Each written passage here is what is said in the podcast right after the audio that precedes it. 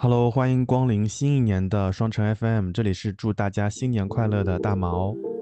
大家好，这里是在新的一年会在每周一早上跟大家说早安的小宝。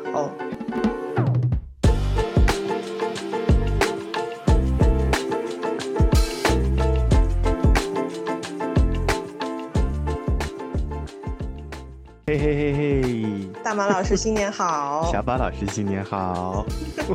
你要不要跟大家解释一下？解释一下为什么我会说我们要在星期一的早上跟大家说早安？嗯，对，原来我们这个节目呢，其实是每个工作日的周一到周五，其中任选一天，我跟小宝来录制。有的时候呢，就会遇上我的工作或者小宝的工作特别的忙，根本没有时间去剪辑，就会出现偶尔我们会从周六的更新改到了周天的更新。我们想想，这样的体验可能也没有那么好，也许我们就可以把更新时间调整到了周一，这样每一位呃听友朋友们在度过每一个艰难的周一早上的时候，都能听到我们的声音。所以这也是我们调整的一个初衷了。嗯，是的，新年新气象，从周一早上开始。好极了，所以以后我们的节目在每周一早上，大家这个满脸褶皱、没有睡醒，然后戴着痛苦面具通勤的路上，就能听到我们的声音了。而且我觉得还有一点啊，就是周六、周天更新呢，大家嗯，双休日两天可能对呀，都在忙着出去玩，谁会就是一门心思在这听节目呢？那这样的话，大家上班摸鱼的时候啊，然后不开心的时候啊，都可以听拿起耳机稍微听听看我们的节目，说不定也能够给你一些缓解的作用。是的。嗯，好，那我们说完了，所以以后这个我们能不能在小宇宙或者在其他平台上上榜，就全靠各位了啊！哎，我就很像，压力给到大家，对，就很像新的一年，老板跟员工谈完话，说这一年能拿多少年终奖，就靠各位了啊！就是把饼先画好，然后呢，把锅甩出去。是是是，嗯，好。好，那呃，其实，在二零二三年这一年当中，嗯，你说过得精彩吧，也算精彩；你说过得有遗憾吧，可能也会有遗憾。那我们这个节目从诞生之初，就是第一期节目，其实我跟小宝的这个呃对谈，然后之后就开始做上一年的复盘了。所以大家会发现，我们这个节目陆陆续续会做一些年度复盘啊之类的。所以那我们这一期节目安排在二零二四年的开年，也会对二零二三年做一些简单的复盘。所以我们现在要进行，呃，一个传统节目。小宝说是传统节目，我说是非常残酷的翻手机相册的活动。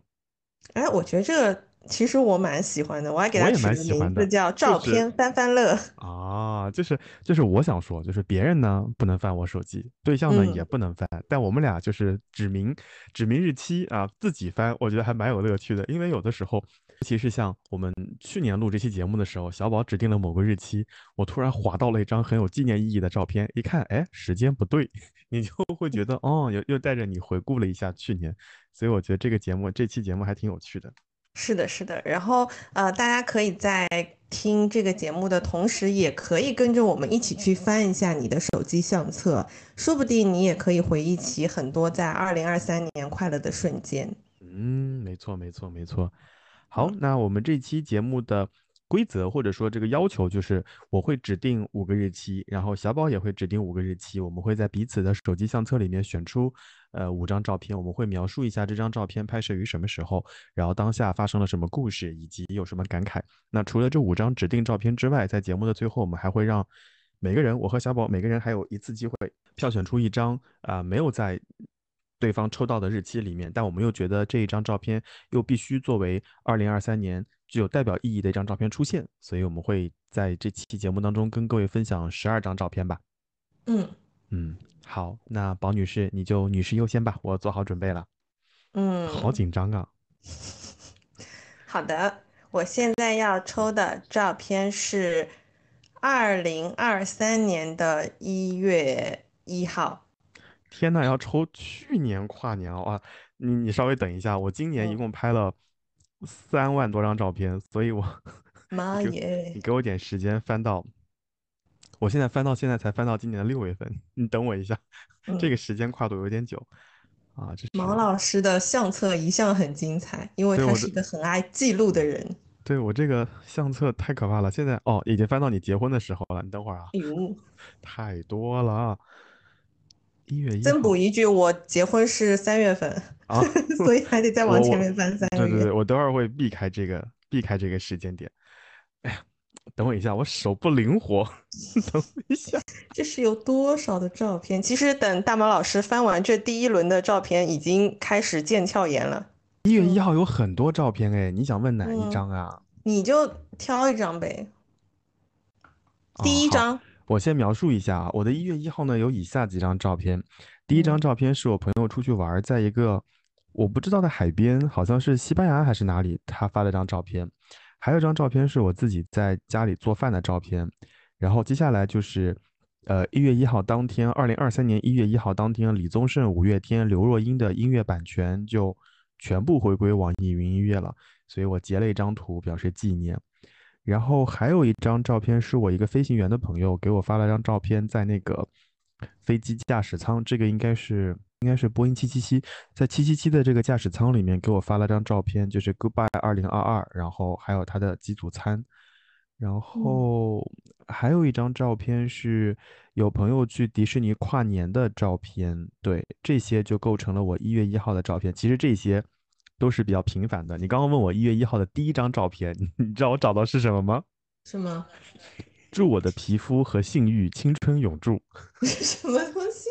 哎，好熟啊！这句话。对，应该是哪个？应该是哪个美剧里面的一个一个台词截图？反正我觉得就是。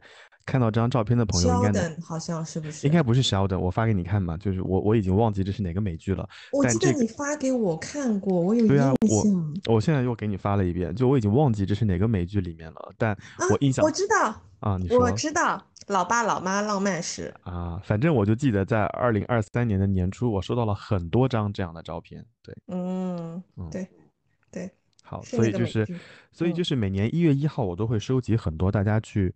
啊，全球各地跨年啊，然后那一年的一些，呃，新的一年有什么新的变化，或者什么音乐节目上线，新的节目上线，大家在全球各地跨年的照片还蛮有意思的，所以我会收集很多一月一号类似这样的照片。可以猜想那一天的大毛老师坐在桌子前吃着一人食，然后一边微信跟全国对全球各地的朋友聊着新年的计划。然后一边上网查着资讯，看一看最近身边又发生了一些什么新鲜事，如此度过了二零一三二二零二三年的第一天，是这样吗？好像是的呀，好像是这样的耶。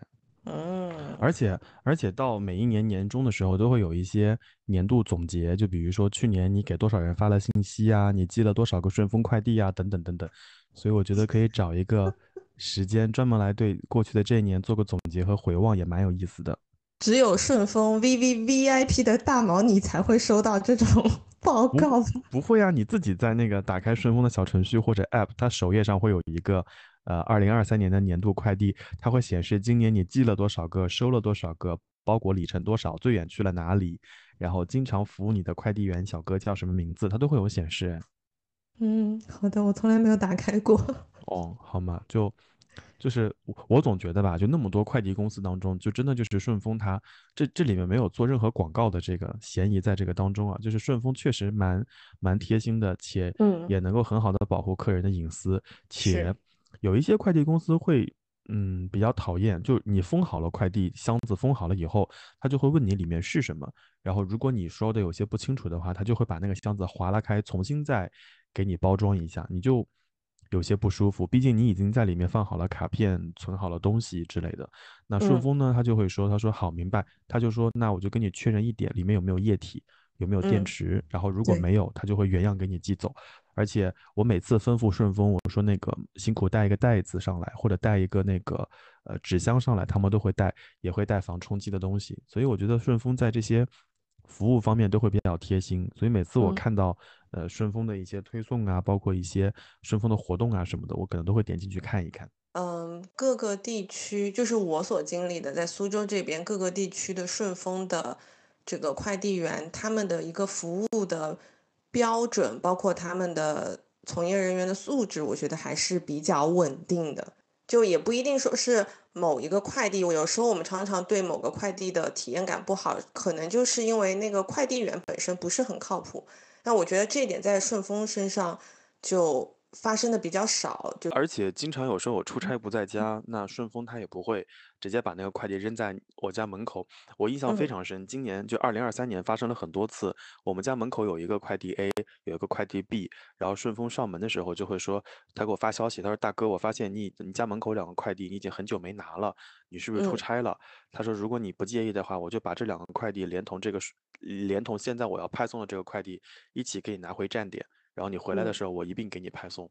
嗯顺丰会讲这样的话的哦，然后再包括有的时候朋友会给我寄一些生鲜食物，冷冻和冷藏是两个完全不一样的，那我就会跟顺丰说，我说这个不能冷冻，只能冷藏。他就说大哥，我们那个站点只有冷冻。他说你不介意的话，我就把这个泡沫箱子给你拿回家，我家的冰箱我给你冷藏，明天再送过来。就这嗯些，你就会发现，其实就是跟你日常生活接触比较近的服务人员或者从业人员，就会让你感到一些温暖。那相反，其他的。这就比较人性化。对，嗯相反，其他的一些快递公司，他们就可能会暴力运输啊，或者送错楼层啊，或者搞丢快递啊，等等等等。虽然说我在我在顺丰那边也经历过一些不愉快的事情，就比如说之前，呃，寄食物可能寄坏了、寄烂了之类的，但百分之九十九的情况下，顺丰还是让人很满意的。是的，能让嗯。大毛老师满意的快递，一定是让大部分人都满意的快递。啊，好了，这就是嗯。我我我我一月一号的这这种不能说仪式感吧，就是这么一个回忆的过程。嗯嗯哼，嗯，好，好，轮到我了嗯，啊，轮到我呢，那我就抽二零二三年的十二月三十一号。嗯？嗯，哎呀，刚我都已经翻到了前面，我现在要倒过来我跟你讲，水瓶座就是出其不意，搞一点你想不到的东西。我看一下哦，嗯，就是跨年那一天，跨年那一天我在看我林宥嘉耶，垂直入坑。啊，太羡慕你了。那天我拍了那么多视频，我真的好满意哦，而且林宥嘉嗯太会唱了吧！是不是？好的，三十一号那一天的照片，第一张是拍摄于早上的十呃中午的十二点十八分，而且这张照片我发给你了，就是地点是在菲比的家里面，我们吃了一个跨年午饭。那天原来其实是菲比问我说跨年有没有什么计划，然后我们发现两个人都没有计划，然后我就跟他说要不一起吃个跨年饭，但是因为考虑到小柠檬他晚上就睡得要比比较早嘛，所以我们就把晚饭改成了午饭。照片里面有一个巨大的一个这个叫什么电磁炉，就是我们上次铁说盘的，就是我很想知道，其实那天你发完照片之后，我就很嗯想问，就是那个铁盘用的频率高不高？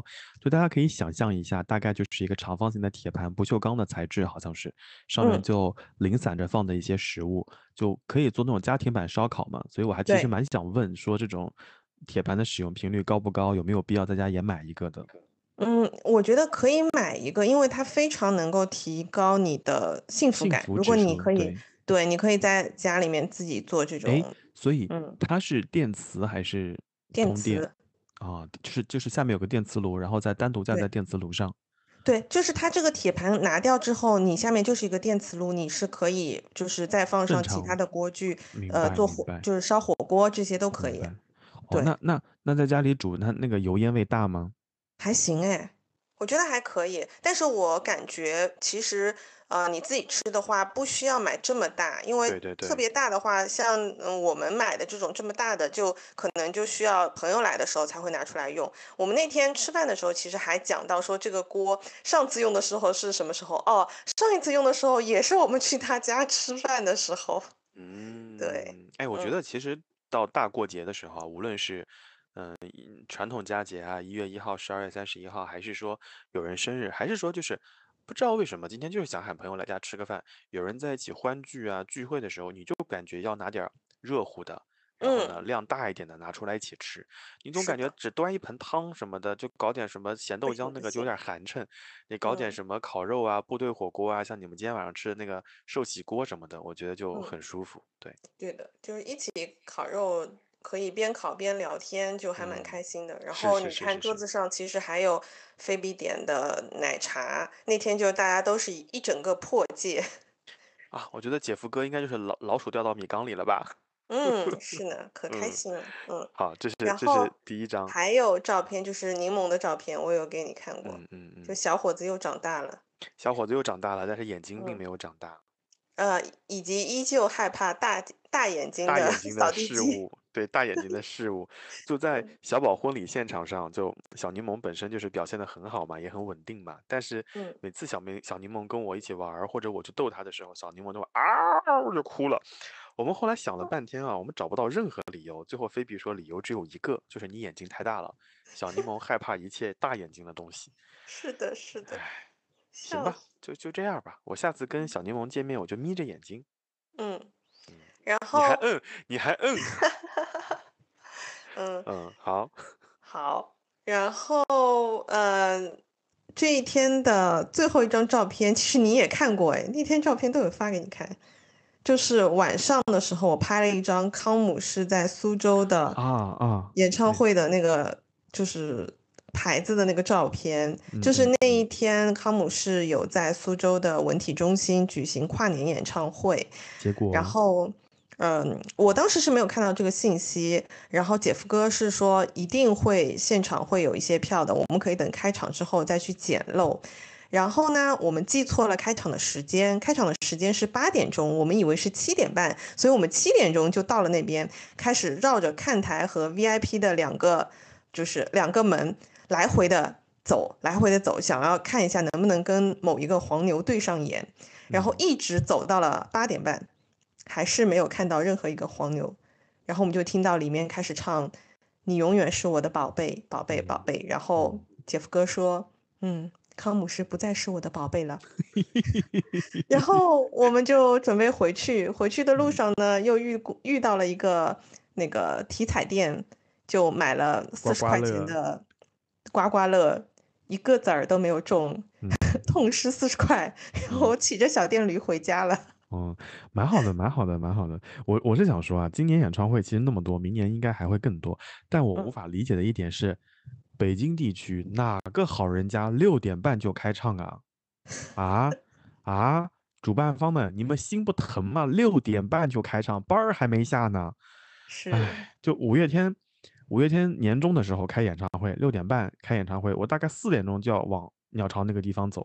然后后来，呃，林宥嘉和呃不是林宥嘉啊，对，林宥嘉和杨丞琳的演唱会六点半，还好他是放在周末，但真的很赶哎，六点半饭都没来得及吃。你想，你正常从北京四面八方冲到那个呃五棵松那个地方去，你最起码要先吃点饭吧，根本来不及。你基本上就是嗯四点钟、五点钟就要出门，到那边六点，然后我们去看杨丞琳那天啊，就是北京又巨冷，外面大排队，饿着肚子看了演唱会。那天我还刚拔完罐，然后笛子的老公坐在我的右边，笛子在我左边。他们刚刚吃完火锅，你就想那个艾灸味和那个火锅味，就是左右来回渗来渗去，也不知道那天看演唱会坐在我们附近的听观众朋友们是什么感受。嗯，可能有人发了小红书说哎，有可能。说这一次的体验感爆差。好的吧，所以这是你的三十一号哦。那我觉嗯得你的这个三十一号还蛮符合我的呃预设或者理想状态的，就是三十一号可能吃个饭，然后搞点娱乐活动，然后平平淡淡的过完这一年的最后一天。嗯，只是说而且那一天我们嗯其实因为在外面耗费了太多的体体力，因为我们绕着那个场馆绕了差不多两个小时嘛，你想我们走了多少步？又很冷，你又不能站在那边，你嗯站在那边嗯就太冷了，然后就一直绕圈。嗯回去后来太累了，我们俩十点半左右就睡着了。然后嗯隔天早上，我妈说当中呃放鞭炮放了好放了两轮，问我们有没有听到，我们俩完全没有听到。哎，你们住在爸妈家的吗？对啊，我们那天哦回爸妈家嗯一起过了一个年，对，哦，太好笑了，真的是，真的，我觉得吧，就是明年啊，就是二零二四年看演唱会的时候，我们都要看一下，确认一下这个开唱的时间。哦，我真的觉得六点半太太反违反人性了太了。早了，嗯，嗯，好的，好的这是你的三十一号，接下来你抽一张我的。嗯，我要抽，我想想啊，不许抽生日啊！就是我们要摆脱去年的诅咒啊！去年，去年我们抽来抽去，两个人生日都抽了，不许再抽生日了，抽点别的日子。好的，我要抽你结二婚的那三一年的 啊？你说，五月二十号。天呐，他老选校庆的日子，真的是。你真的很烦哎，你都老是选这种敏感的日子。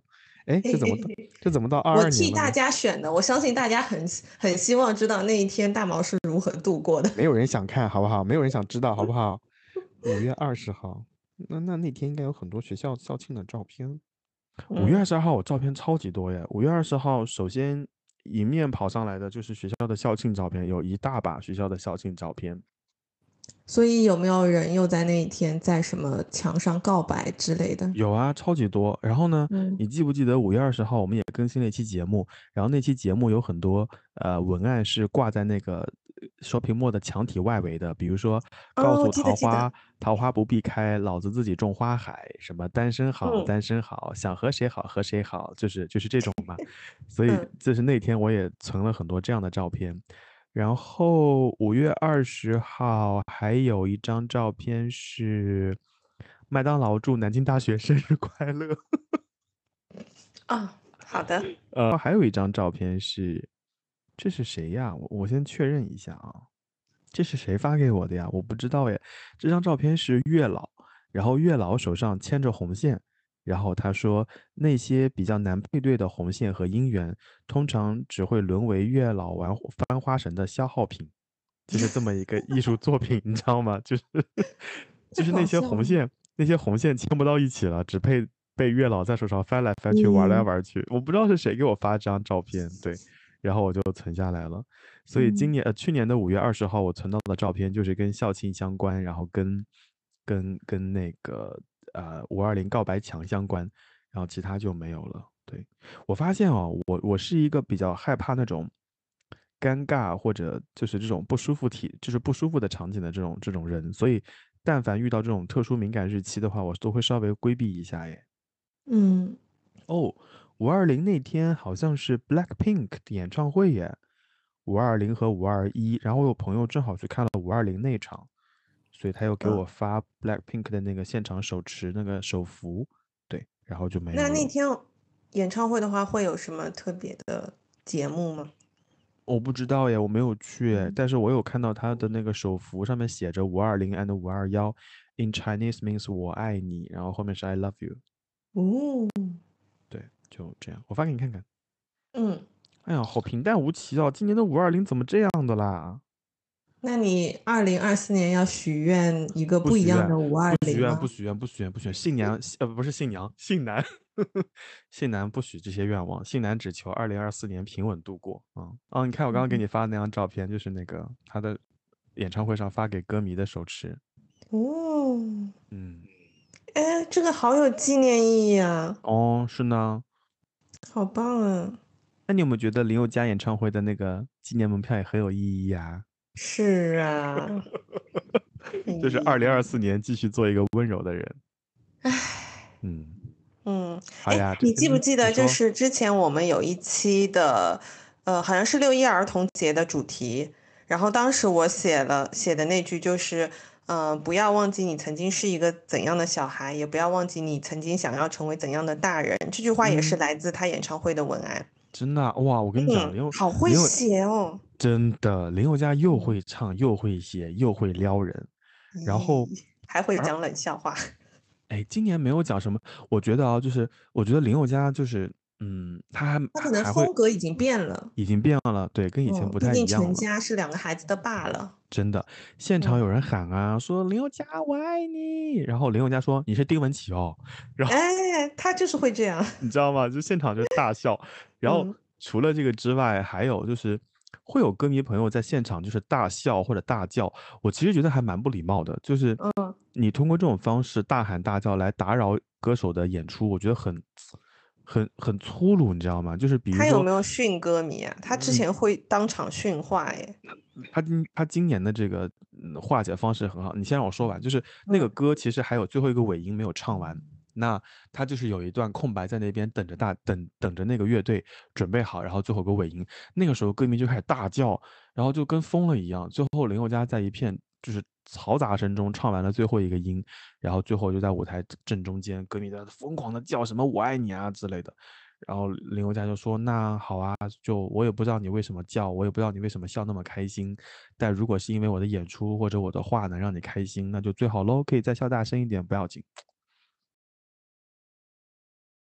就是也不算训歌迷吧但至少我觉得他还蛮蛮蛮有绅士风度的就我嗯。今年我今年看完那个林宥嘉的演唱会，我小宝问我是不是垂直入坑，我的答复就是入坑，而且我觉得我还能再刷好多遍林宥嘉的演唱会。嗯，是，这就是为什么他那个时候巡游可以，就是神游可以一游游两年啊，就连嗯连着开了两年的这个巡回演唱会，然后就的真的好的好多歌迷，好多歌迷都跟着游了两年，然后我们嗯很多歌迷因此就认识了，因为你在每个城市都会看到熟悉的面孔。嗯，嗯，对他他那个时候就是会训歌迷的，我记得就是那首歌，是哦那个时候他唱那首《早开的晚霞》，嗯，我不知道这次他有没有唱这首歌。没唱。然后就是歌迷嗯朋友们有什么反馈是吗？对，因为这一首歌是白发人送黑发人的歌，然后嗯也是在最哦后的好像有唱哎，好像有唱哎。嗯，就是也是在嗯最后的时候，其实还没有结束，但是他可能有很长的一段空白的时候，然后嗯有一些歌迷可能不太熟悉他这首歌的，特别是在而且是在 VIP 区的，就是前嗯排的，他们会很激动，就在那边已经开始就是。就是呃大喊大叫，然后表示就是呜的那种那种声音，然后他就很生气的说：“我希望你们在这首歌是呃唱完之前不要大叫，就好凶。然后嗯。VIP 立刻就安静。闷掉了，对，哦，嗯，蛮好的，蛮好的。我觉得演唱会还是需要一些呃基本的尊重吧，就包括就他经林宥嘉常会自己充当演唱会的纪检纪检委嗯，对对对，就包括林宥嘉这次演唱会，他的诚意也很足，他也下去下舞台换衣服嘛。然后嗯那我是理解为换衣服本身是要耗费时间，所以林宥嘉所耽误的一分钟或者两分钟是值得且应该的。就会有歌迷在下面喊说：“林宥嘉上班，林宥嘉不要摸鱼，林宥嘉上啊，班。对对对，我就觉得，嗯，就那你如果真的这么急迫的话，你去字节上班好了呀，那那拉磨拉到死啊。所以我就觉得，嗯，让人不舒服。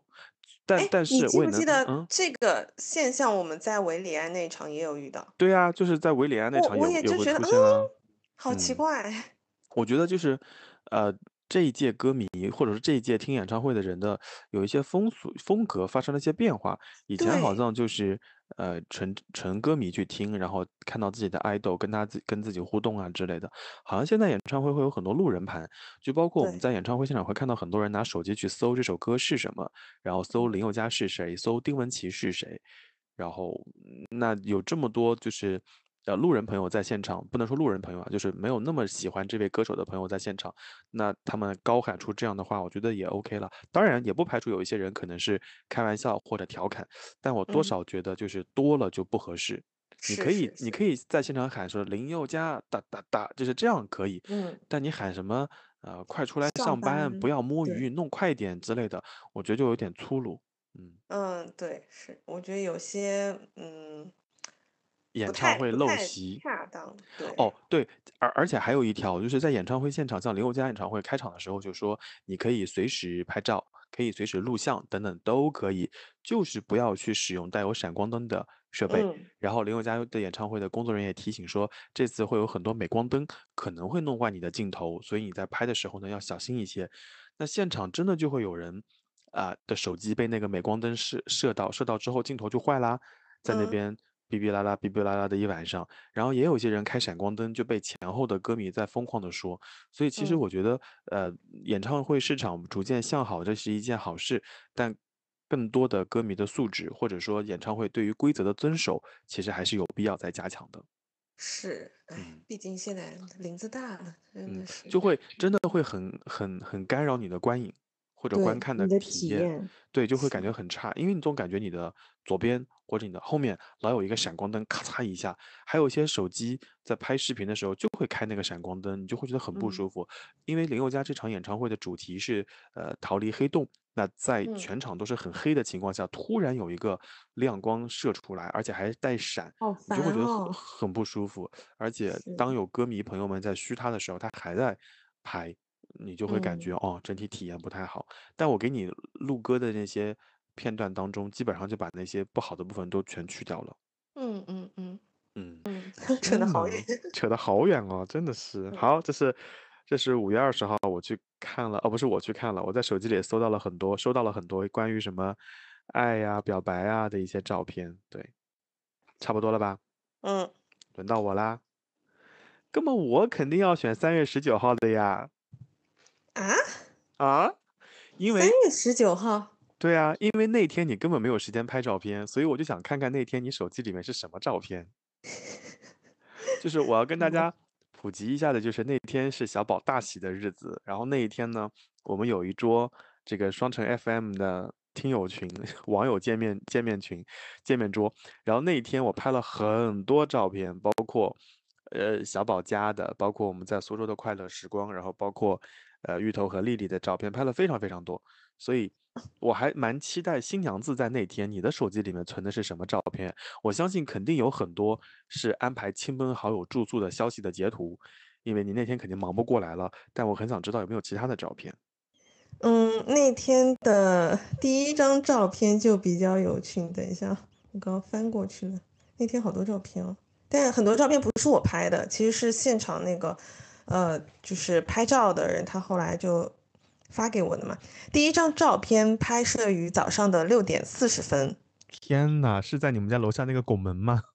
是，呃，对，过了拱门就是我们家进门的那个地方，然后应该是我的化妆师，他进不来门，他不知道我们的门怎么开。然后那张照片呢，就是楼下，呃，在开门的地方，不是边上有一个那个电子的那个控制板吗？啊，你告诉然后我把它圈了起来，我叫他按这个啊，是这样一张照片啊。好，所以结婚当天就是从化妆师进不了门开始。对呀，就是化妆师进不了门啊，我这边的化妆师进不了门，然后我们我跟姐夫哥两个人双双睡过头，爸妈也睡过头 开始的。哎，很像很像，我可能不会爱你那个剧情里面的场景。哎，真的那一天，反正你准备的再充分，还是充分，一定会有一些乱。对对对对对，对。然后还有一些都是那天在我们家，就是姐夫哥进来接新娘的时候的一些照片。你怎么会有啊？是别人发给你的吗？还是你自己拍的？对啊，都是别人发给我的。哎呀，我想看你自己拍的啦。我自己拍的哦，还有一张 特别搞笑的照片，就是我。的房间的呃顶上，我不知道你有没有注意，有一个吸顶灯，是一个六边形的吸顶灯。然后我抬头发现，我爸竟然在那个灯的里面放了一张喜字。哎呀，你看，你看，你看看，你看看他，哎，真是，就是。双鱼座的男人，他非常抠细节。你可以在我们家各个各种不可能出现喜字的地方发现喜字。哦，哎，我想问啊，苏州苏州会有这样的习俗吗？在北京啊，我发现有一些人家会把喜字贴在那个路边的窨井盖上。哦，这我们没有，没有那么夸张。就是我有一段时间，就是去年年底啊，上下班的时候，发现路边的窨井盖上都有喜字。哎，我觉得这个习俗还挺奇怪的，但后来见多了就不奇怪了。嗯嗯，好，这是这是头顶的六边形灯，还有呢，有婚礼现场的照片照片吗？你有在你有在那个大门外很紧张被你爸牵着手的时候的照片吗？我还没有翻到，但是我翻到了一张伴郎按指压板的照片。哎，那张我也有，那张那张我也有，伴郎在那疯狂练习指压板。真的，哎，下面是不是还有？下面是不是还是一只尖叫鸡？对。啊，好，可以。嗯。好，还有呢？我看一下哦，然后还有在，哦，还有就是我跟人形立牌合影的照片啊，那个立牌真的做的很好看，但是我好像没有哎。对，因为那个时候你回去，你打车回去了。有了，有了，有了，有了，我找到了，我有一张那个照片。对，因为那个时候刚刚开始布置那个会场。对，那个是刚开始的时候，对吧？因为中午在那个酒店房间里面简单的吃了一些，然后下楼的时候就看到了刚刚在布置，所以当时我拍了一张。嗯，对，就是人形立牌，然后大家都说那个新郎官特别像杰夫哥，就一眼看到那个人形立牌就知道这是我们。嗯，但我们俩就是忙到忘记跟这个人形立牌合影。后来是等到婚礼结束，我们已经都换好衣服了，换成便装之后，才发现这个人形立牌。然后我们是穿着便装跟自己的人形立牌合影的。也也还行啦，就好歹还有一张了。对，我有一张这样子的照片。嗯嗯还有，OK，吗好。还有就是下午在草坪的照片，拍照片，对这些嗯照片你应该也没有看到，就是有那一个很大的爱心做道具的。就是在现场布置的时候，我有在角落里面偷拍到。嗯，对，就是如果说大家在明年有结婚的打算的话，你们真的可以在淘宝上花一点点钱，或者闲鱼花一点点钱买一个那个巨大的爱心，上面会就是写，应该今年应该有好多人在呃情人节或者一些节日的时候有看到商家会有这样的布置，嗯，就有一颗大爱心，然后上面会写一句，比如说我肯定在几百年前就说过我爱你之类的这样的歌词。这个还现场是蛮出片的，而且蛮吸睛的。当天其实，在那个酒店不是有好好几对新人结婚嘛，我就嗯看还有其他就隔壁家的来蹭我们这个爱心，咦啊，可能就是觉得很好看吧。对，哎，这这些，哎呀，说实话，这些其实我一点都不意外。我比较想知嗯道的就是当，当婚礼仪式都结束了，然后你跟姐夫哥两个人都安静下来，然后有没有那种拍的两个人的照片？比如说两个人一起吃一碗汤啊，或者两个人还还穿着这个呃西装和礼服，但是把鞋子脱了，坐在床边或者沙发上很很息就是很放松的休息啊那种照片有吗？没有哎，那个时候应该都嗯不会想拍照片。嗯，哎，我觉得如果我是我有机会，就是在这一刻的话，我可能会拿手机拍下一张照片，就是即将要推开那个门见到姐夫哥之前，我爸牵着我的手的照片，然后我可能会拍一张，嗯、我站在这个我我在后场，我想拍现场这个大家举起酒杯给我们送祝福的照片，等等等等，我就还蛮想以一个呃超脱那个现场第三人的视角来看当时在发生什么事情的。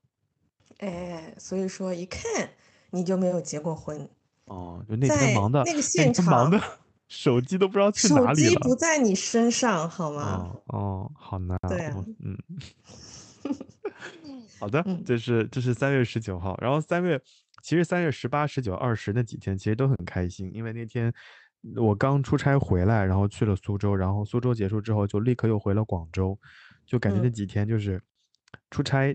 吃婚礼，喜这这个这个吃喜酒，吃婚礼，出席婚礼，喝喜酒，然后继续出差，我觉得就很开心。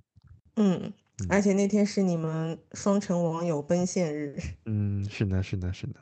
嗯，哎呀，好，这是三月十九号，我抽完了，然后轮到你了，好第，三张照片。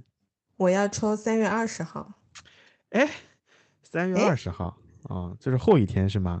是，三月二十号的照片，第一张照片是，哎，这不是第一张哎，哦，这是第一张，哦，真的是第一张哎，啊，三月二十号的第一张照片是早上的十一点三十七，我在虹桥机场打印了一张登机牌，嗯，虹桥嗯。飞广州的航班，然后接下来就是在呃空客 A 三五零上疯狂的拍照片，拍飞机的鸡翅膀，然后拍那个 拍难吃的飞机餐，真的寡淡无味。那天我还跟国航的乘务长说了一下，我说没有见过那么难吃的饭，真的，我跟你说那个淡到没有一点味道。它那个菜里面有虾仁，有有有呃海参，还有杏鲍菇，还有西兰花，寡淡无味。然后还有一个蔓越莓面包，我说要不然您您您从后面拿那拿一个经济餐的宫保鸡丁饭给我吃吧。然后他说啊，这这不太好吧？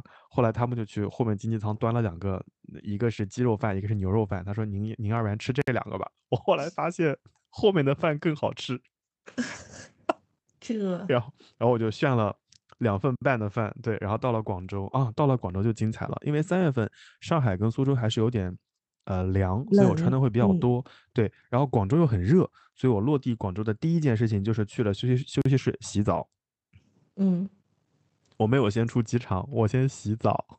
你不会在洗澡的时候拍了张照吧？啊，当然没有了，我拍了那个休息室的那个进洗澡房间的那个呃像像像浴室的排派一样的东西，就是凭那个去洗澡。然嗯后就没有什么了。所以我三月二十号基本上就是拍了路上的一些照片，其他嗯的我就没有是没有怎么记录。那一天其实是有点累的，因为前一天晚上结束了，等仪式结束了之后，和呃芋头和丽丽我们在那个酒店楼下拍照片，后来出去玩，其实弄得还是有点晚的。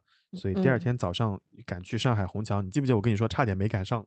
是，对吧？就是那天着急忙慌，司机还走错了路，就还是有点紧张，时间上。嗯嗯，总之，总之，我觉得十八、十九、二十那三天其实过得还是很开心的。是，嗯，哎，你知道吗？就是就是招待我们的那个酒店的礼宾部的，呃，就是前台的经理呀，就嗯在在给你呃帮我们就是协调完房间啊，就是这一切都安顿的很好之后，我就有写一封邮件感谢他嘛。然后那个小伙子就很快晋升了，晋升完了之后，他离开了那个 M 家耶，然后他去嗯了悦榕庄。哦，然后他说：“你下次来那个悦榕庄的时候，我可以给你就是安排房间，然后送一些什么礼物啊之类的。”我当时心里想：“你嗯跳的也太快了吧！”但是这个信息有点用的。哦，是是是是有是有用的，就是你下次想哎，然后我不是留了两份喜糖给他嘛，然后他说嗯那向你的学姐表示祝贺，他说呃那个下次你们想来悦榕庄住的时候可以联系我，然后他会给我们一些优惠啊或者其他的额外的东西。好的，嗯，记一下了。这这小哥人还挺好的。嗯，嗯，好，这是活该他晋天哪升，活该他跳槽。哎，真是你怎么抽了个二十号呢？真是平淡无奇的一天，真的是我就想看看你们参加完我的婚礼之后都去干嘛了嘛。很累好吗？啊，是是是，呃主要主要就是那种玩儿，就是玩儿了一顿以后的累，没有其他的嗯累啊，就是前一嗯天你很开心，然后太嗨了。太嗨了，然后歇下来的累是这种累啊、嗯。好，然后我要选一天是四月二十号，一个月以后。要说一下我选的理由吗？嗯，你说。因为那一天我终于出国了。哦，那一天我带炫耀那一天我什么呢？那一天我带着牛油果出了国，对，所以我就想哦看看你，对对，我想看看那一天你在干什么。我看一下啊。哎，没有四月二十号，哦莫，那我可以再我有四月十九和四月二十一。啊！我不要，我就想要看四月二十号。四月二十号没有，那我再但换一个。但我但四月十九号有一张很有意思的照片。嗯，那勉为其嗯难听一下吧，你说吧。四月十九号那天，我只有唯一的一张照片，是我拍了一束芍药，哦然后这束芍药是我的婚庆公司送给我的，哦，就是正好一个月的时间，然后他们、哦对还挺有心的，然后花非常漂亮，哦嗯，这家婚庆公司我还是挺推荐的。苏州地如果大家在苏州地区想要结婚的或者有结婚打算的朋友，请在后台留言，我们会把这家婚庆公司推荐给大家。对，包括我的司仪，我也可以推荐给大家。哎，你那个司仪蛮厉害的，那个司仪见嗯过大场面他，嗯嗯嗯，好，我们就不展开说了。那嗯那那那那那我再再再抽一张吧。你既然那天都没有什么照片，那我嗯，再抽。好，抽这一天，这是哪一天啊？呃，六月十一号。六月十一号，哦，六月十一号应该是有的。嗯，你笑什么？不会抽到电梯了吧？嗯，不是，你等一下，我看一下，啊因为这我先给大家解释一下那个电梯到底是怎么回事。就是嗯小宝他们公司有一个非常讨厌的业务合作往来，然后那个业务合作往来就是关于电梯的，所以在二零二三年提到电梯，他都会情不自禁的 皱一下眉头。然后我跟小宝说我们要录一期翻手机相册的照片，他说让我先把电梯删删掉，所以他现在手机里面应该是没有关于电梯的照片的。那一天是在我干嘛？没什么。六月十一号你是不是还在外面度蜜月啊？那天是在我出去度蜜月的前一天，啊，然后 相册里有两张轮轮胎被扎的照片，去修车了。对，啊，嗯就这样啦。嗯，各种哦，然后还有一张这个修车之后的账单的照片，好可嗯。怜啊。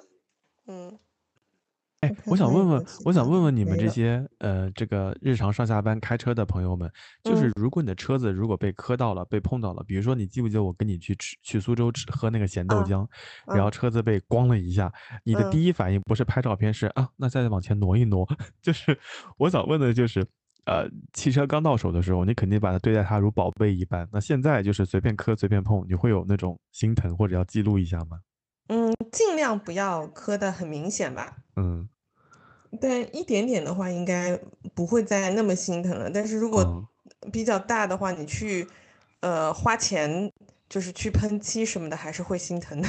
嗯嗯嗯，哎，嗯所以我其实我还是觉得，好像买白色的车或者买纯黑色的车，很容易留下痕迹耶。呃，都差不多，其实。真的吗？你你那个嗯咖啡色也很容易留下来吗？嗯，咖啡色的一个坏处是，有时候你被别人撞了，然后人家跟你私下和解的时候，你看不出你的车子真正损伤了多少。嗯，而且我经常是那个停在地下车库，规规矩矩停着被人撞的那个人。然后我有一次是在地下车库被别人撞到了之后，我我看了一下，就是呃现场看是只刮了一点漆，因为它是在一个室内昏呃就是那个光比较昏暗的这个条件下嘛。然后我已经因为被撞的轻车熟路了，我就告诉他这个对这个这个面积，这个面积，这个就是撞的这个情况，我去 4S 店修是多少钱？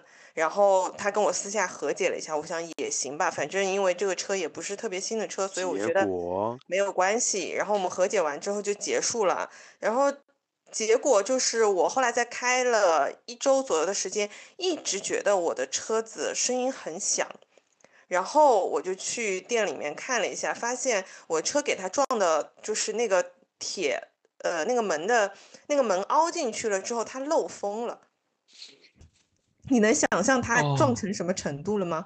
因为它颜色是深的，所以你看不出来它那一块瘪进去了。对，哦，哦天呐所以漆是小问题，但是我要把那个呃门给修好，其实还是另外要花钱的。对。哎呀，新的一年就祝这些其他的开车的车主们都出安全驾驶吧，就不要给我们增添增添烦恼了。真的，真的，我觉得特别是奉劝那一些呃车技不是特别好的车主，你嗯在进入车库之后，不要为了图方便，就是投进去，进到那种机械车位是很多人是投进去的。你这样的话，你在出来的时候你是看不到外面的情况，就真的很容易撞，嗯，反而是更危险的。还是要练就倒车入库的技能啊，朋友们。好的吧。嗯，为人为己的安全。嗯，好。哎呀，好无聊啊！这张照片怎么抽都抽不到好玩的呢？好，你嗯来抽。我要抽九月十号。啊，去年好像就抽过九月十号嗯，啊，很好哦，不对，这九月二号，对不起，白高兴了。九月四号，天呐，这这个这个，哎呀，戒断反应好明显啊！哦，九月十号啊，Oh no！好，九月九号我刚刚从乌兰巴托回来，所以九月十号的照片有很多是，呃，税单不是税单，就是那个 什么税单，信用卡账单。对对对，是因为我的中信银行要跟我核对，说你到底有没有去过那个乌兰巴托，然后你有很多奇奇怪怪货币的交易记录，要跟你确认一下。嗯然后九月十号有一张照片是第三十九个教师节，是西安的同事给我发的。然后那嗯张照片就是在一轮明月之下，有一个现在很流行的那种像拍立得一样的框框，人在里面拍照片，然后上面写着“教师节快乐”，就是这么一张照片。嗯然后正好他那张照片呢又在呃月月光之下，所以就会显得还挺有氛围感的啊。所以这嗯是九月十号的第一张照片，我刚刚发给你了。然后还有一张照片是欢迎来到杭州。那天我们有个同事去杭州出差，嗯，我我一直对杭州的印象没有那么深刻，我基本上就来去匆匆。所以那张照片是站在杭州的那个萧山国际机场上拍的，呃，欢迎来到杭州，还有颗爱心在那个上面，正好很快到，因为九月十号嘛，就过段时间就要准备亚运会了，所以那嗯个时候，呃，整个氛围拉的还比较满。除了这个之外，九月十号对于我们这些喜欢民用航空的人来说，还有一个截图是国航 CA 四零三航班天府机场去新加坡樟宜机场挂了七七零零的紧急代码。就是飞机上如果挂这个紧急代码的话，就表示飞机出现了机械故障，飞机上有人员突发疾病等等等等，要么呢就要寻求紧急迫降，要不然就是寻求返航。所以当时就截了个图，存了这个情况，还蛮有纪念意义的。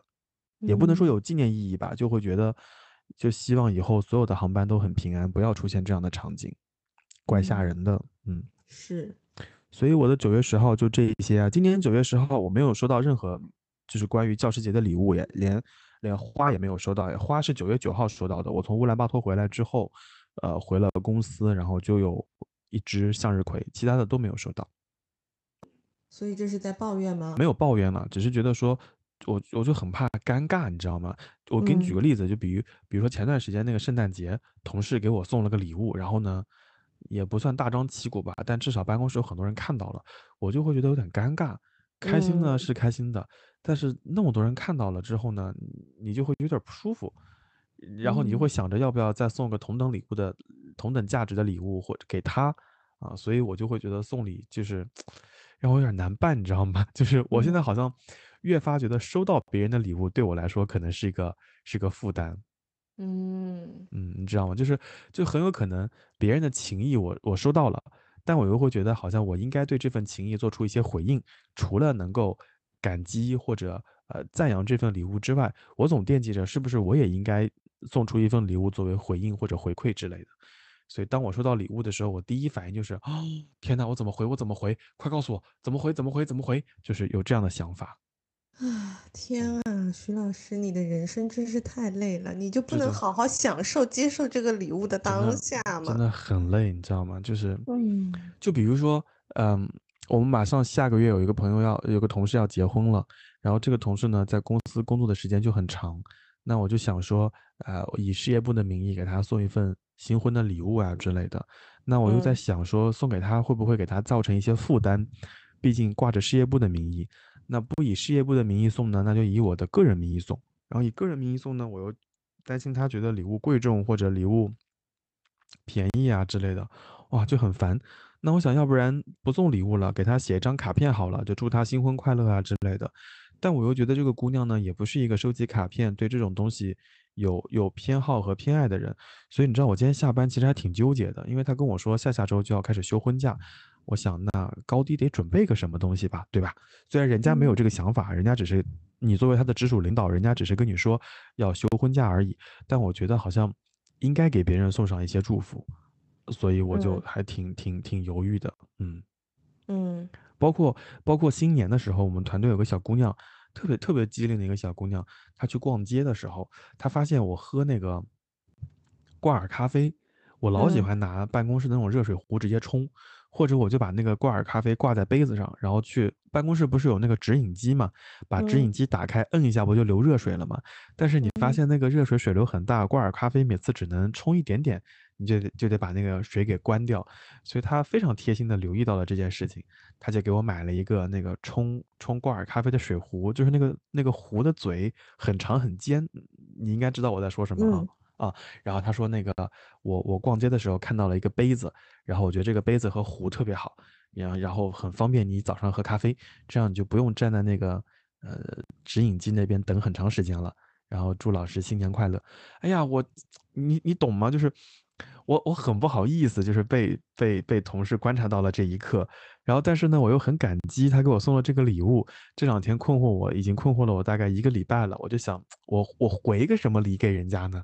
你你懂吗？就所以，我就是处于这种焦灼难受，就像你说的内耗当中。其实我很享受他送我的这个礼物，确实解决了我的很多问题，但我总觉得我也应该回一个礼给他，因为毕竟。作为刚刚工作年轻人而言，他的积蓄也不多。我也查了一下，这个壶也挺贵，也小三两三百块钱，所以我也想回一个给他，但又没有想好送什么。对，嗯，一般就是这种情况，我的处理方式是，我会把这件事情记在心里，但我不会马上送个东西回去。第一是你着急去选礼物的时候，你往往选不到合适的礼物，明白？对吧？然后。嗯，第二个就是，当别人送你礼物之后，你立刻去回礼的话，就会有时候也会让别人觉得很生疏，就哦，你不想欠我任何东西的感觉。所以我会会有这样的感觉在，所以我我就在想，就是最近要回礼，好像也不是有什么好的时候可以回礼。对，所以你不如就是把这件事情记着，然后可能在某一天。呃，你在逛街的时候，或者你在刷手机的时候，你突然就看到有一个很适合他的东西，有这个灵感的时候买的那个礼物，我觉得是最好的。嗯，好主意。你看我送你礼物，就从来都不是按照时间的，绝啊，主打一个绝，三十多岁的大龄儿童大毛老师的生日礼物我已经送掉了，我绝对是今年第一人。没有，还有一个人送的比你更早，真的吗，谁啊？就就笛子的同桌，他他嗯很早就送了，对对对，他他说那个什么，我也不想卷了，然后我们当时心里想什么意思啊？然后隔天我收到了一个快递，他说那个大毛你生日礼物到了，我说啊，还有两个月，你先送生日礼物，然后就所有人被他卷死，对呀、这是卷王吧？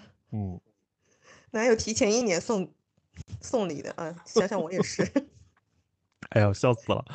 小宝，嗯小宝给我送了个生日礼物，真的非常好笑。就嗯因为我很喜欢坐飞机嘛，然后所以大家给我送生日礼物的时候，可能就会朝飞机啊，然后跟民用航空相关。然后我在想，小宝能能送个什么啊？毫不嚣张的说，能送个什么？能送的他都已经送完了。哎，果然还有他没送的东西。关键最好笑的是，他去买这个东西的时候，售货员问他孩子几岁了，你对，自己说因为那。是一个玩具。是个玩具，对。然后售嗯货员问小宝说：“哎，孩子几岁了呀？你你答呀。但是啊，我说三十岁，我面无表情的说啊，三十岁啊。我觉得售货员，如果售货员阿姨在在玩小红书的话，她她那天晚上应该创作了一篇小红书的笔记。天了噜，姐妹们，三十岁的大龄儿童还在玩这个游戏，真嘟假嘟，就是的，是的。嗯嗯，对，反正说不定他嗯今年的述职报告可以说，我觉得大家应该把格局打开，笑死益智玩具也是可以给给成人玩的。你给售货员阿姨留条活路吧，她还述职呢，真的是。他当时听嗯我说完三十岁之后，非常意味深长的嗯了一下。嗯，但有一说一，你说那个礼物是不是很适合你？很适合，很适合，但我真的一看到就想到你，所以我就立刻买下。但其实吧，你在想这个礼物放哪儿呢？放公司嘛，我是不舍得的；放家里嘛，我就想就是放在一个灰不太多的地方，所以我就准备嗯哪一天再买一个那种亚克力的罩子，把它罩在里面，嗯，这样就更好。嗯，可以拼夕夕去看一下。好，大家想知道这个礼物是什么吗？嘿嘿，就不告诉你们。好，这是九月十号，我再抽一张。天嗯呐，这些照片都好难选哦，我就选这一天吧。这一天是十一月十六号。为什么要选这一天啊？因为我司三十周年那天，我真的忙成了狗。这个照片是，嗯，十一月十六号是一个值得纪念的日子，您说，因为在那一天，小宝同学首次在自己的手机上下载了抖音 APP。为什么呢？为什么呢？原因是这样子的，那一嗯天晚上，我约了姐夫哥以及他的干女儿一家人去吃金色三麦。然后呢，因为我离那个商业体比较近，我就先到了那里，等了他们一哦个小时。你要团券吗？对，然后我想说，那我就先来点菜吧。然后服务员非常热心的告诉我，在抖音 APP 里面团券是全网最低哦。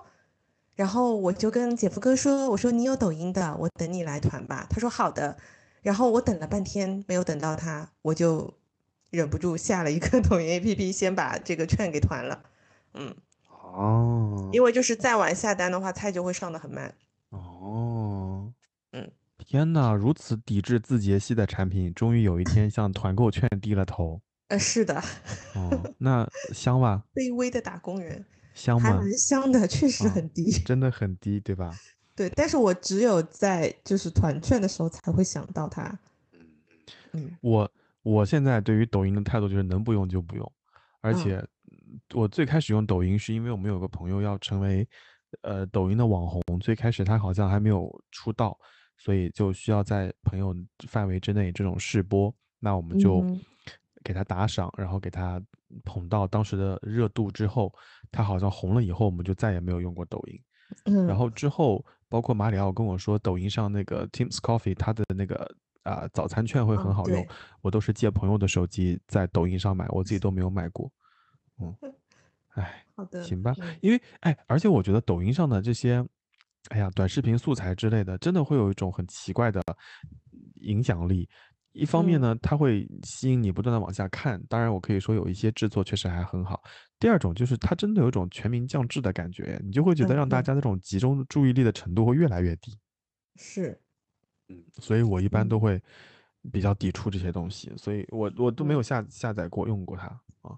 嗯，我有在哥的手机上看过，因为他有时候看一些搞笑的视频，他会给我看，但嗯我会 get 不到那个笑点，因为对我有时候也会感觉里面的视频拍出来的，就是它就就是一个搞笑视频，它是为了搞笑去拍这个视频的，而嗯，不是真的是一些抓拍的东西。我同意。我觉得这种特别刻意的制造出来的笑点，我就是 get 不到。嗯，是的，是的，是的，所以我一直不太喜欢抖音的。嗯，好的，这是我抽的十一月十六号，然后你来吧。嗯，哎，已经到第五章喽，现在已经是第五章喽。已经是第五章了。对呀，你要不要好好珍惜一下哦？他叹气了。好难哦。嗯哎呀，我要抽十二月二号。啊，为什么选这一天啊？嗯，你看一下手机就知道为什么我选这一天了。啊，那我照哦片，哎，我跟你说，你真的很神奇啊！我今年换了手机，啊，sorry，换了相机。你刚刚抽的所有照片全是我拿手机拍的，没有一张是我拿相机拍的。真的，我要马里奥，马里奥还提醒我说，你要把相机的照片导进去，这样你在这期节目里面才不会输。结果宝女士完美的规避了每一张我拿相机拍的照片，哎，终于在这不就来了吗？十二月二号。终于在十二月二号迎来了我们在天津的快乐时刻。哇是是。真的，我们那次在天津拍了很多照片耶，也嗯有、有一大把是我拍小宝跟菲比的照片，嗯，然后拍我认真面对食物的照片。对，然后有一些照片还蛮有蛮有纪念价值的，因为天津这个地理位置比较特殊，从呃欧洲要去日本或者韩国，或者从日韩地区往往西边走，都会从天津那个地方经过，而且嗯。天津那个港口的高度呢，正好是那些航班起飞没有多久要拐弯的高度，所以我在天津的路边拍到了非常多的飞机从我们的上空划过去，留下长长尾巴的照片。当时，对，当时菲比还发微信给丽丽说怎么会拉丝，然后丽丽还给我以专业机长的身份给我们解释了一下其中的原理。但你就会发现，站在天津的街头，你抬起头，随时都能看到拉丝的飞机从头顶飘过的那个过程，真的很开心。是真的，大家朋友们，二零二四年，如果你有机会，你有时间，去一下快乐老家好吗？去一趟天津吧，真的，大家去一所有人下的快乐。老家真的，天津唯一不快乐的就是待的时间太少了。是，嗯，好喜欢那个地方哦。而且而且二号，二号是我们还去吃了那个桂圆餐厅，对，好好吃。八珍豆腐真的很好吃。嗯，二号他的冰箱贴。耶、然后二号晚上，二号晚上我们跟小宝还发生了一个很好很好笑的很好笑的故事。就二号那天晚上，我小宝看完那个 Live House 之后说想吃，我问小宝想不想吃点什么东西，小宝说想喝酸奶，对吧？你当时跟我说嗯想喝酸奶，然后我说这个酸奶就有点有点难搞，就是有点难弄，而且在在那个时候太晚了，就是酸奶好像嗯有点不太好弄。然后我说那要不然我们就吃点别的，对吧？吃点这个天津的呃砂锅，因为我手机里面有那个砂锅嘛。我们打了个车，打了车之后呢，就跟那个师傅说我们要去那个砂锅店。然后那个、嗯你还记得那个师傅吗？然后那个师傅嗯在车上就开始猜、猜我们是哪里人，非常准确的猜出了小宝跟菲比是苏州人，非常准确，张嘴就是把我们吓呆了。开始第一个他就说你是苏州的吧，我惊呆了。我们没有讲任何跟苏州相关的内容，以及暴露出任何的方言，但是就有可能是因为这个你们说话的方式啊，或者说怎么样吧，就让他猜出来了。嗯，嗯，好，这不是重点，重点是上车以后啊，我就跟那个司机师傅说，我说我们要去一个砂锅店，然后那个司机师傅就很不屑，你知道吗？他说，哎，我们天津人不吃这个，你知道吗？我们都是吃什么张家、杨家这种砂锅。然后我就说，我说啊，我想去吃那个大姑砂锅。司机说啊，大姑砂锅。我说啊，他说没有这个地儿。我说不可能。我打开了大众点评，好嘛，那家店叫老姑砂锅，它在大姑南路上。然后，然后我就跟笛子说，我说笛子，我说没有二姑砂锅。笛子说：“哎呀，我写错了，二姑家是包子。”就很好真的好笑多姑姑哦，真的好多姑姑，二姑包子，然后那个什么大姑南路，老姑老姑砂锅。Anyway，我想说的是，那个老姑砂锅真的也很好吃，尤其是那个醋呃醋醋椒豆腐。醋椒豆嗯腐砂锅巨好吃，以至于有一些朋友离开天津的时候还打包上了高铁，对，真的离谱。嗯，真的很离谱。总嗯之，天津给我们的感觉就是，嗯，你说它有什么景点吧，它好像没有什么特定的景点，但是呢，它就是非常适合就是闲逛啊，就是随便散步 city walk 的一个地方。city walk 对，然后走哪儿呢？你你发现天津市民都很热情，然嗯后天津的司机师傅也好，或者说路人也好，他讲话也很有趣，所以你你拍拍照片啊，吃吃饭啊什么的，你会觉得是一个呃让你整体幸幸福指数很高的一个地方。嗯，天津包括的早餐绝对不要错过。而且我们要提醒大家啊，就是那个嘎巴菜呢，你你稍微少点一些，就嘎巴菜嗯本身里面有淀粉有勾芡嘛，然后你再嗯喝点水，喝完水之后呢就很胀肚子，所以嘎巴菜可以少点。但是我觉得有一个是，我觉得小宝他们都很喜欢的，叫冰糖果子。糖果子，对，就我们经常说的是那个呃，那叫什么煎饼果子？煎饼果子里面包裹了那个脆脆的那个东西，就叫果子。但是天嗯津人吃早饭的时候会有一个叫冰糖果子，它有点甜甜的、脆脆的，就是那种果子，只不过外面是裹了一层什么啊？你你吃下来感觉是什么啊？反正很脆，很好吃。反正很好吃。就是如果是在呃苏州附近的，或者是无锡的朋友，你去到那边一定要吃这个，你肯定喜欢吃。就这种甜口的，嗯嗯，基本上我们的建议就是点一个小份的嘎巴菜，然后呢加一个冰糖果子，加一个豆浆，差不多了。素圈儿啊，对，哦，炸素圈儿也很好吃，是不是？好吃，像萝卜丝饼，对对对对对，然后基本上这顿早饭就已经很扎实了，非常扎实了巨。撑无比。嗯，然后如果大家想吃什么二姑家的包子呀之类的，一定要赶早，千万不要像我们两点钟左右再去，那个时候你只能等四点的包子了。是的，然后大家可以吃小宝栗子，小宝栗子挺好吃的。报你的名字又不能打折。嗯，哎呀，反正支持一哎下吧。我第一次发现跟我没什么关系，我第一次发现你不会剥栗子呀，哎，我不会，我都是用牙齿的。他就很好笑。小宝，我们在那个小宝栗子旁边，他说：“哎，你们怎么就剥开了呢？” 很好笑那个场景。是呀，嗯，但是是好吃的。嗯嗯，我觉得天津还是很值得去的。过个周末吧，就是礼拜五下了班以后坐高铁去，然后礼拜晚、礼拜天再回来，很适合去。嗯，我们那天是星期六早上坐的早班车去，然后嗯中午左右，下午一点吧才到天津。然后星期天我们是坐的最晚一班，呃，回苏州的高铁。其实到家也挺挺晚了，就是一个特种兵的旅行，但是我跟嗯菲比都觉得非常值得。如果你们能够周五来的话，可能就更好一些。嗯，有机会下次跟姐夫哥去北京的嗯时候，我觉得也可以再去一下天津。可以，可以，可以。而且后嗯来我们，呃，非常意外的是，就是那天晚上看完那个维里安的 Live House，第二天早上，那就是十二月三号了。第二天早上，我们就去了天津的一些呃著名的景点啊，然后喝咖啡啊之类的。然后我们就跟小宝去了丽思卡尔顿旁边的一家咖啡店。非常嗯意外的是，在那家咖啡店里面在放的电影就是《花束般的恋爱》。对，真的还是我眼睛尖吧？你眼睛很尖，然后我们聊完以后，那个呃上咖啡的小姐姐也在跟我们就是说了两句，就嗯非常非常意外。那个那那个桥桥段刚好是他们准备要决定要分手的桥段。是，嗯，嗯，哎，哦有意思。而且正好在那个咖啡店，我们又遇到了一对相亲的这个情侣，对，然后他们就在那边他们就他们就占据了这个拍照片非常好的位置，结果这嗯他们两人话不投机半句多，哎呀，就老聊不到一起，我特别着急。然后他们吃东西嘛，吃的又特别慢，我就很想把他们的餐盘收一收。结果我们要走的时候呢，他们也走了，嗯，真是让人生嗯气。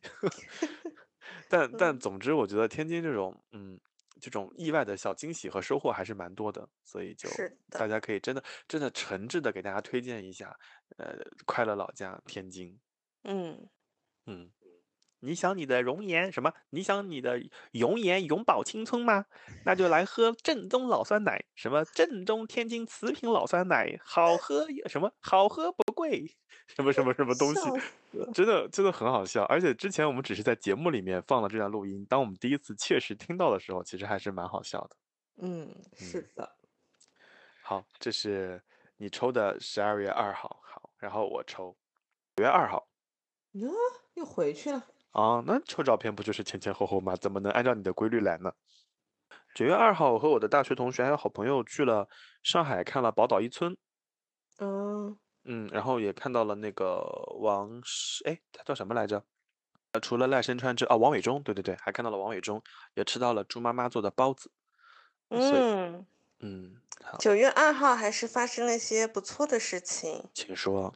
九月二号，我跟我的菲比宝贝去了上海一天 City Walk。哦，对，九月二号你也在上海。嗯。当时我们还发了定位。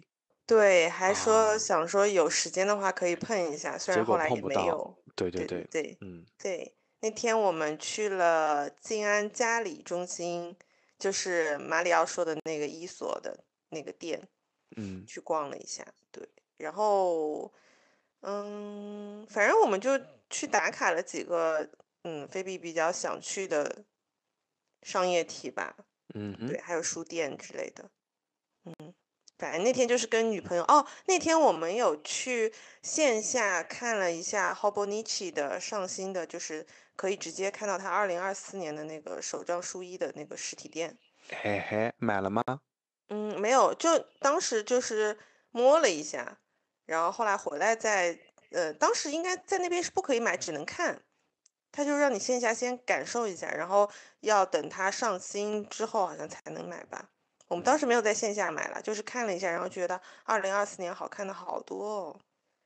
你要听九月二号的好玩的故事吗？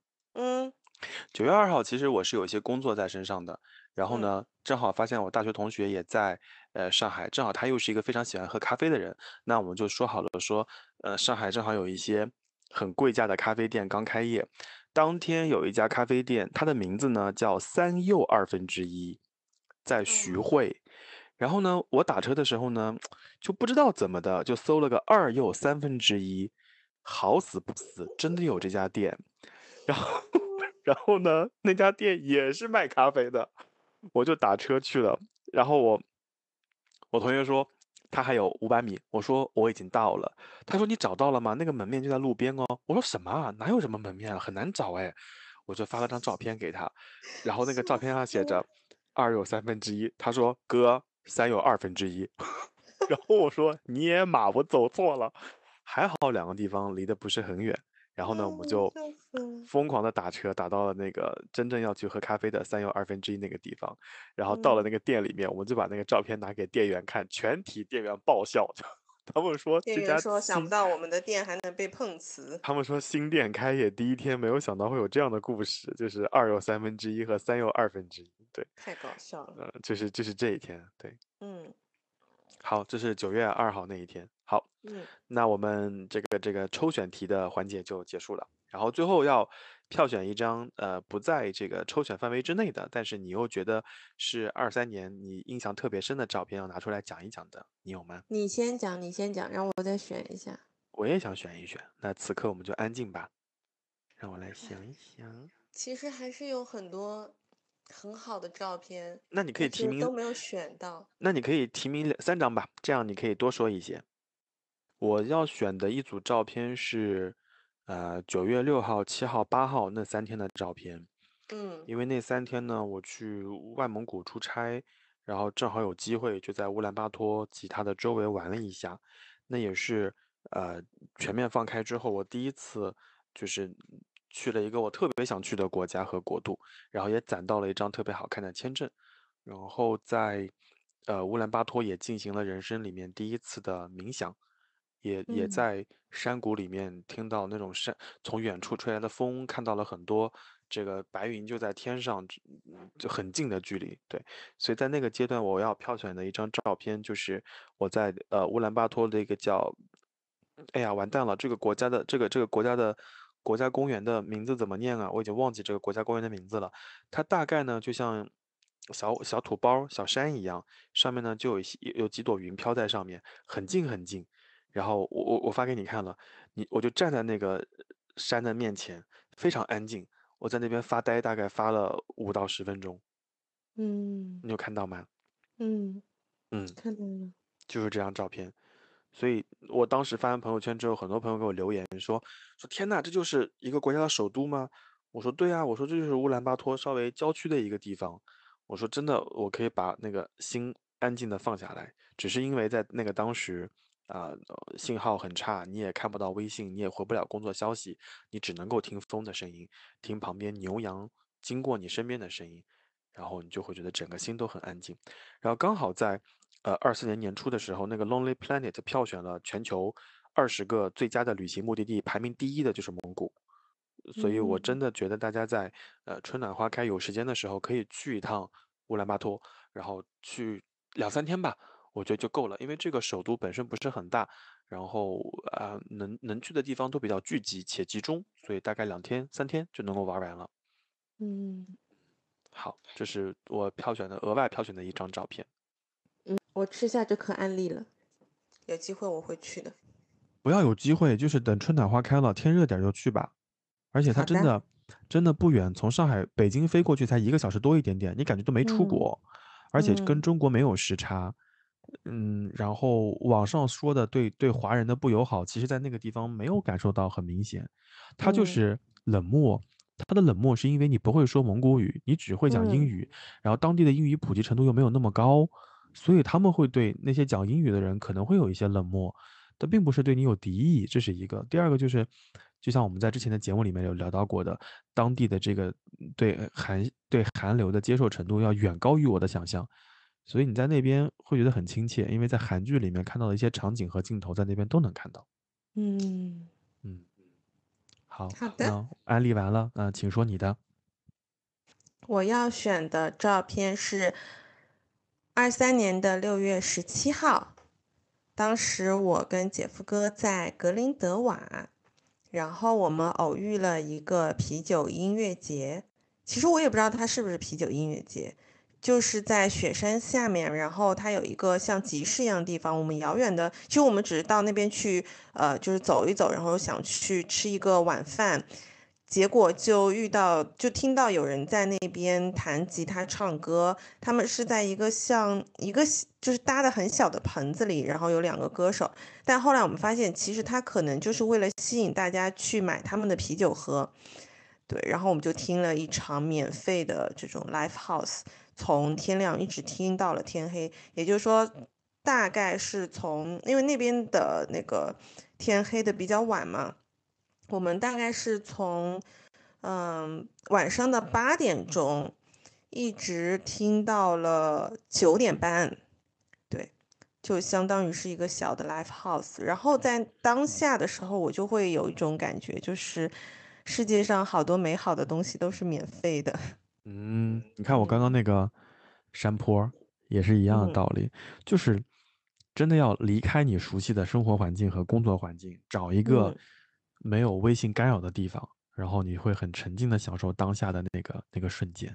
你会觉得这才是生活啊！哦，是呢，是呢，是的，嗯嗯，而且而且嗯我出去旅行的时候，我也很喜就是很反感老在饭店吃饭，而且嗯我又知道就是少数民族跟这个中国的一些民族可能呃餐饮文化可能也不一样，所以当我的向导邀请我去他们家吃饭的那一瞬间，其实你还是很很震惊的。然后当嗯当你去了他们家，发现五六十岁的不是五六六七十岁啊、可能有六七十岁了，六七十岁的妈妈给你在做饭的时候，也知道你不爱吃胡萝卜，也把胡萝卜稍微剔除掉一点的时候，哦，你会觉得很感动。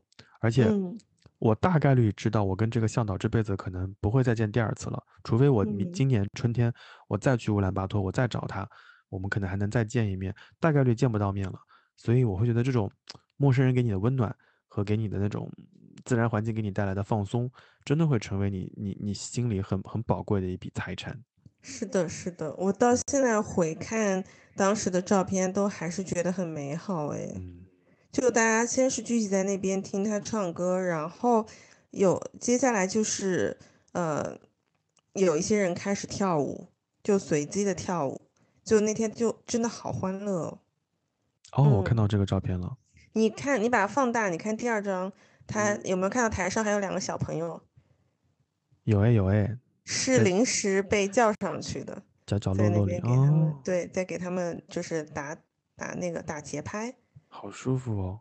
嗯，哎呀，所以我还是觉得，真的如果有机会的话，还是可以出去，就是闲逛一逛、看一看之类的。嗯对的，有的时候它不需要你花很多的钱，或者不需要你去，呃，去精心准备一些什么。我觉得这嗯，种不期而遇的这种很平，凡的生活当中的美好，反而是会给你更更多的感动的。我同意。它可能会比你精心预定，可能你提前半年在某个地方预定一个餐厅，为了吃一个米其林的一个呃一顿晚餐。虽然你吃到的时候你也会觉得很开心，你发朋友圈的时候你也觉得很很满足，但是嗯，可能吃完之后你就会觉得哦，也就不。过如此了。对，但是像这种在平凡的一天当中，你可能呃因为出去走走，然后偶遇到的风景或者是一些温暖的陌生人，他在你心里面留住的这个美好的瞬间，反而会嗯更加，我觉得这个长尾效效应会更长一点。长尾效应。嗯，明白明白，我知道你的意思，就会一直会留存在你的心里了。对，就你每嗯次想到的时候，你就觉得哇，还是人间值得。嗯，嗯。好，这是你票选的嗯。第一张，然后我票选的第二张照片是今年的九月，哦，sorry，八月二十八号，我嗯。去听李宗盛的演唱会。嗯。啊、因为我我知道，就是他这些这些这种年纪的歌手，可能以后开演唱会的次数会会越来越少。然后那场演唱会让我印象很深的，就是李宗盛把他年轻的时候的一些作品做了回忆的同时，我会发现在呃现场的歌迷的年龄层有年纪很轻的，也有五十多岁的。那我我嗯我当时讲过那个故事，就是我旁边那个阿姨哭得泣不成声，所以我当时拍了很多呃演唱会的视觉，然后包括舞台的一些效果啊之类的。我觉得可嗯能就是一个人非常沉浸的享受这个这个舞台，也没有拍那么多视频，只是录了一些其中的片段，然后你又很很享受那些歌，你也听李宗盛讲那些年轻时候写歌的那些故事，你就会觉得很开心。就那个晚上其实是很享受的，虽然那个呃五棵松的那个华西 Life 的场地真是稀巴烂，就是这是我见过 所有 live 场地里最差的一个一个场地，但是 真的很差劲那个场地，但但真的还是整体氛围也好，或者说给带给你带来的感动也好，真的让人很舒服。是嗯，所以我觉得今年二四年如果还有那么多机会要去看 live 的话，我还是会呃义无反顾的去。所以你像下个礼拜，下个礼拜的这个时候我就已经在新加坡了。啊，羡慕。这有什么羡慕的？就是去看那个有争议的五月天吗？这话说，嗯哎，对吧？我就那你那个日嗯本日本的机票还在延吗？哦，我联系了全日空了，已经帮我改成公务舱了。他说你这个票价已经哦太高了，我们就把你改成公务舱了，然后您可以随时选择想出行的日期就用就可以了。嗯，嗯，大毛对的经济得逞了。对对对，我就准备 去进行一下迷迷信活动了。嗯，好嗯的。好，这是我第二张，然后你的第二张。我的第二张照片，回到十二月二号，就是有在十二月二号那天，我分别和你和菲比和你们俩都有了合照，我觉得很难得，就是我们好像很多次见面，但是都没有留下合照。嗯，嗯，就算有，偶尔也是自拍的那种。就很好笑，我们三个人站在那个 light 前面拍了张照片。对啊，嗯，嗯然后包括呃我们在吃饭的时候，菲比给我们俩拍了一张。嗯嗯嗯，嗯对吧？然后在嗯咖啡店的时候，你给我和菲比拍了一张，嗯，嗯，就我看到这照片的时候蛮感慨的，因为我们在二十几岁相遇的时候，我们也拍过照，但后来好多年，呃，像我跟你是因为不就不经常见面，所以我们没有照片。但我跟菲比其实我们经常见面，但因为你太享受跟朋友在一起的时间，反而会忘记拍照。我们是属于这种类型的朋友，对，所以其实我跟他已经很多很多年没有合照了。所以给你一个任务嘛，就是你今年多多拍照片嘛。嗯，我尽量吧。然后，嗯，就是我现在看到我们的合照，就觉得哇，真的有一些变化。就虽然说是变老了，但是感觉哎呀，跟你们一起变老好好哦。什么东西啊？真的是干嘛 拉踩的？哎呀，你想啊，我们都认识十多年了，对不对？嗯，以前的照片就是黑历史，就很。你想看吗？我可以给你看看。我不想，我不想。就在手边哎。我不想，你不要发给我。嗯，对。然后我就在想，我想有的人应该很想看吧。嗯，人家也不想看。嗯。发给姐夫哥。你不 要，救命！就我们二十几岁有合照了，三十几岁有合照了，然后希望我们到四十几岁的时候，还是可以一起去 City Walk，一起去看演唱会，一起去旅行，一起拍照。嗯，这是我现在许下的美好的愿望，而且我相信它一定会实现的。吓死我了！我以为你会说他，我相信他很快就会实现。嗯，哎，也就几年了嘛，是也挺快的啊。嗯，好，不要在伤口上撒盐了啊。嗯。嗯，好的。好，这是这是你票选的第二张，嗯，然后我票选的最后一张照片，嗯，哎呀，有点难哎，只能选最后一张了。嗯，我突然感受到你刚刚说的难的意思了。真的，其实我们一直都在说，二零二三年过得又快，然后好像又很平淡，但是你真的回看又发现，其实还是发生了很多很不错的事情哎。嗯。二零二三年我要票选的最后一张照片是七月二十三号，呃，二二二三二四三天，我去了乌兰巴托，哦，不对，sorry，去了巴彦淖尔，嗯，就是内蒙古自治区的一个，呃，一个一个挺小的一个一个城市。然后七月二十三号那天晚上八点十分，我站在黄河大桥上看了日落。哦哦，我记得，我记得。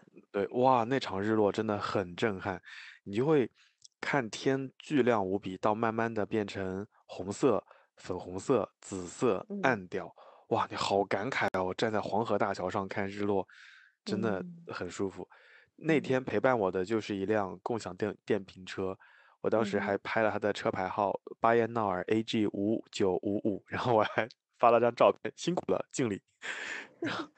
然后对，然后拍了这个照片，我就我那天在巴，我那那两天在巴彦淖尔的出行，除了有司机大哥带我之外，就是骑这辆小电驴，在整个城市乱兜，然后基本上把这个城市能去的所有地方都去了，因为它的市中心很小，同时也也看了日落，吃了非常好吃的焖面，也也遇到了很热情的当地的人，所以我真的感觉很好。我也不知道为什么在去年。我我会选巴彦淖尔和乌兰巴托这两个地方，我总感觉我我是一个很喜欢去草原的人，因为可能在在在城市的这种水泥森林里面待的时间比较长，可能我更加期待那种视觉上比较开阔的地方，所以我在选那些旅行目的地的时候，我宁宁愿会选择那些有沙漠呀、有森林啊、有海边呐这种相对视野会比较开阔的地方，而且到了那些地方，我的整个人就会放松很多，所以包括。我在沙漠里吃沙子的故事啊，然后包括在在大桥上看日落的这些瞬间，我都会觉得很舒服啊，就是彻底的心灵的放松，以及你整个人会沉浸在那个环境之下。即使当时有几百条追了追着来的钉钉，我是一条都没堵。嗯，很大吗？对，这就是我的第第第三张照片，请选。哇塞，我觉得选的都是那个。嗯，我选的是二三年的十月二十七号。嗯，那天我们从湖北回到了苏州。嗯，然后呢，又从苏州回到苏州之后，立刻去看了演出是吗？对，哦，对，我们其实是在很久之前就买了 Tango Z 的票，然后后来就突然回湖北嘛。就一度以为是看不成了，像黄义达我们就直接错过了嘛。嗯然后回来那天，其实我们在湖北也挺累的。然后当天因为要赶车，很早就起床了，所以我当时其实是觉得，嗯，不看也就不看了吧。但是姐夫哥说算了，我们还是去吧，能赶上就去。然后我们是下午三点钟到苏州，回到家就是洗了呃，就洗澡换了个衣服，就立刻又去到上海。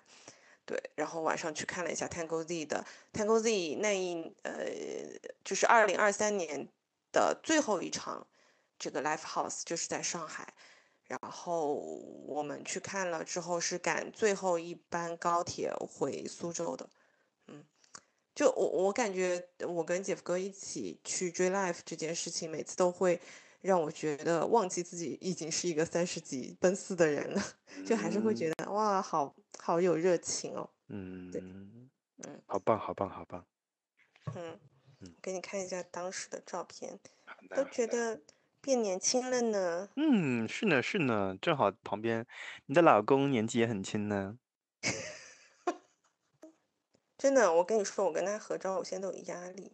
真的啊，姐夫哥那个皮肤的状态也好，就是有点白的反光。他是冷白皮吗？不是，哦，我觉得他是黄皮，哦，好吧可。能黄哎一白，我给你，我给你个建议哦，你今年能不能把他的眼镜给换一换啊？这眼镜是他自己选的，哦，你是。唐老鸭联名，他的眼镜的那个好，可以不用说了。他的最后面有个有个鸭屁股，特别搞笑。真的，真的，你可以换一换。我觉得这个，嗯，有点显老，这只这个眼睛。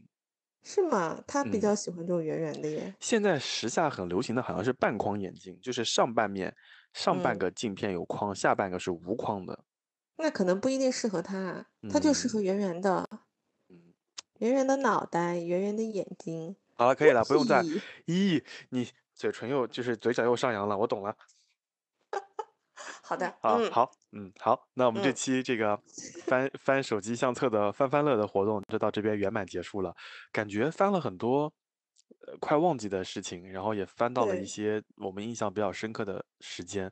当然，我们有一些月份就可能就直接跳过去了，比如说七月呀、二月七月没。有啊？你刚刚不是说了吗？你还让我猜你七月份去了哪儿？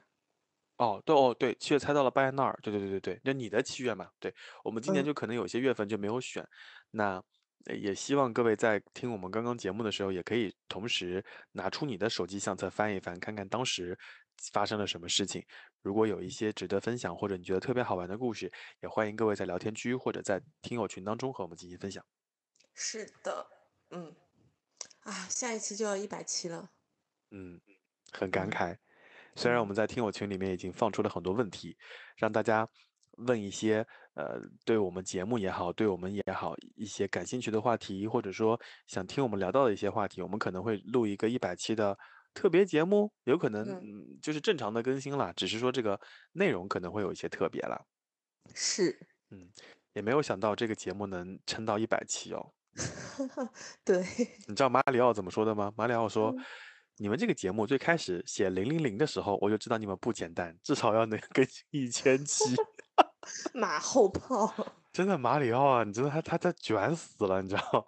哎呀，嗯，好的行吧。吧，反正我们也嗯期待大家对于一百期有什么好的点子或者意见建议什么的，都可以在聊天区或者在听友群或者在邮箱里面可以跟我们再说一说。我们也特别期待一百期有各位的参与。嗯，是的，所以我们就一百期再见啦。好，那我们就一百期见啦！下次一见。谢，下次 再次感谢各位选成双城 FM，我们就下周一再见啦。对，谢谢大家在二零二三年对我们的陪伴。好的二零二四年也要继续一起陪，互相陪伴吧，我以为你想说什么，一起继续怎么怎么样。继续一起加油啊！我 后来啊想，我就把加油给吞回去了。哦，算了，不要加油，啊开心就好。开心就好，开心就好，身体健康，开心就好。嗯，好的，新年快好乐。新年快乐，拜我们下周一再见，拜拜。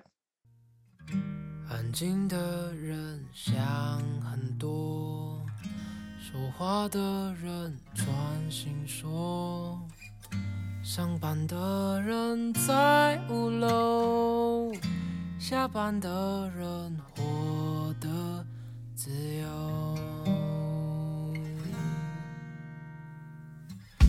勉强的人不快乐。快乐的人，那就是我。你也想跟我一样，雨下起来，唱了首歌。